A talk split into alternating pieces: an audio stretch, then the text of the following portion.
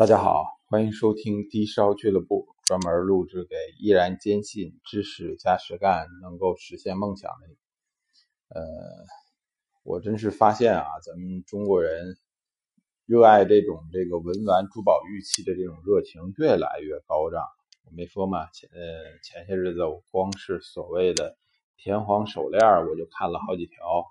那么今天呢，为了这个。用事实说话，我跟大家讲讲这个田黄相关的一些知识和故事。咱们以后啊，主要就把这个知识和故事结合在一起跟大家讲，因为这样大家容易记住、容易掌握，而且听着也有点兴趣。呃，先提出一个这个疑问啊，田黄是产于这个福建寿山当地寿山西的。以迪开石为主体，然后间或有一些高岭石、珍珠陶土或者伊犁石之类的这种质地的其他石头杂质的一种，呃粒状结构的这个适于非常适于这个雕刻的印章石。那么是不是那倒过来说，伊犁石为主的这些软地儿印章石都可以叫田黄呢？先抛这问题啊，大家伙儿带这问题听故事。这个百十来年前啊，因为咱们讲就讲早先点的故事，如果是讲今天的故事啊，难免说得罪同行，没必要。说一个百十来年前的事儿吧。这个呃，琉璃厂有家这个信古斋，呃，信古斋的这个。掌柜的，掌柜的，他不是东家，在过去啊，叫刘克昌。刘克昌啊，他早先也是这个学徒的，他原来是如古斋大徒弟，呃，学徒出来看这些东西啊，看什么文玩字画、古董印章什么的，有一眼。后来这个等到了再隔一辈的时候，到了他儿子。刘东轩那时候家里儿有一做职业，先做小学徒的，后来又做职业经理人，后来呢到儿子这辈儿攒够了钱，哎，最早儿子也在这个信古斋学徒，学徒出来了以后，出了师以后，在北京可能不好干，然后呢到了天津，一九三零年前后吧，在劝业场开了一家古玩店，呃。这个刘东轩呢，他爹那辈儿就学这个干这个，到了他这儿又学过徒，然后呢自己又开店。呃，可是你这个咱们这么想啊，这人家的经验是家传的，是吧？又学过徒，水平不俗了，又开了店，至少说几十年的几十年的这个经验长在自己一个人身上。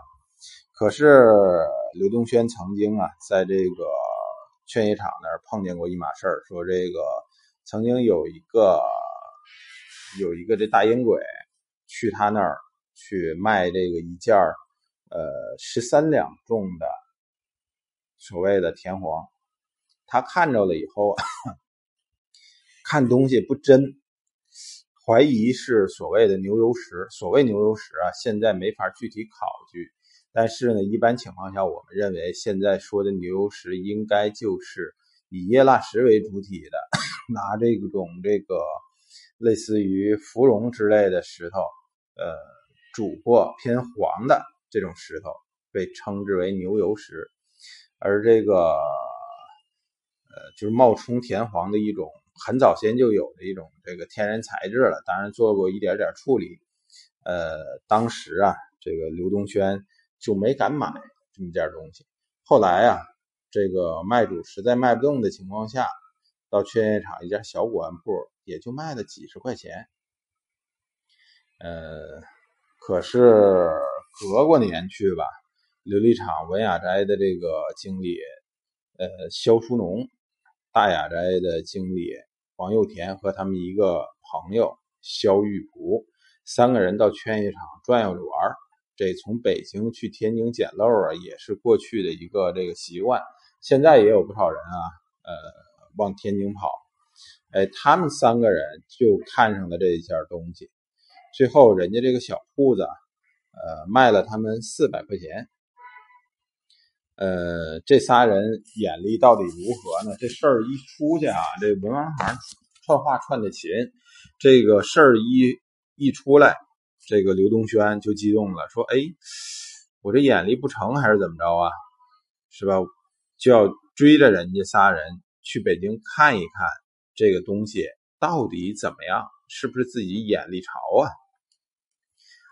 呃，人家哥仨回来北京。到了这个北京，刘东轩也到了。这件东西啊，人家直接放到串货场上面。这个，清风楼啊，过去啊，过去这个古玩行的串业呃串货场在清风楼，主要是大家伙打打茶围、聊聊天然后能够在这块做点交易。哎，最后这件东西以这个一千三百块大洋，呃，成交了。就这哥仨小赚了一笔，呃，而且买他的买这东西的是德宝斋，这是行内的一个这个呃鉴定玉石印章的一个权威商号。那么你想想，刘东轩多窝火，证明自己的眼力就是不行。呃，珠宝玉器行说白了是靠眼力吃饭的一个行业。故事讲的溜圆，最后自己眼睛不行，那也是白搭。呃，这刘东轩据说啊，回去来个烧鸡大窝脖，呃，回了家就挺憋屈，人隔了没多久就憋屈没了。为啥呀？老爹那辈儿的眼力，自己打小学徒这么多年，非常非常的自负，最后呢，送到送到门上的鸭子自己不咬。让人家把漏给捡了，自己你想想多窝火啊！这个不光是呃，这个这个眼力啊，不光是说到这儿，大家应该能理解，这所谓的眼力，不光是你能够识出假货，避免买假货，另外一方面，你还得是有眼力去判定这个东西的是真货，你买的真货才能赚钱呢。对吧？捡漏靠什么？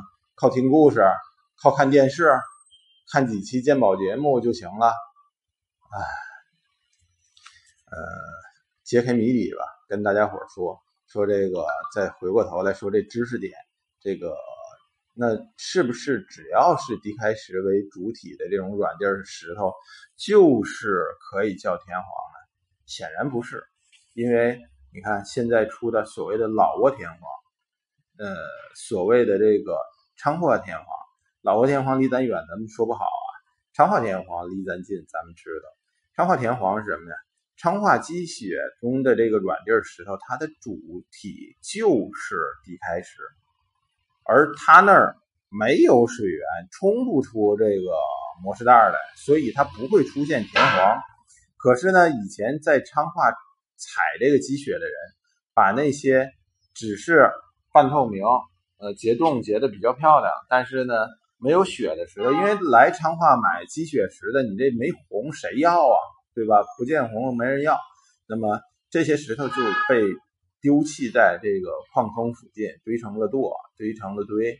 后来呢，经过风吹日晒雨淋，这些石头逐渐的，呃，也不是那么锐利，有点像那和田玉所谓的山流水。寿山石里所谓的坑头的那种形态，就有点半掩成矿的状态。然后呢，颜色表皮还自然的生成了一些这个黄色。那么你去测科学的方法去检测，它确实是也是低开石为主体，但是它是田黄吗？肯定的说它不是。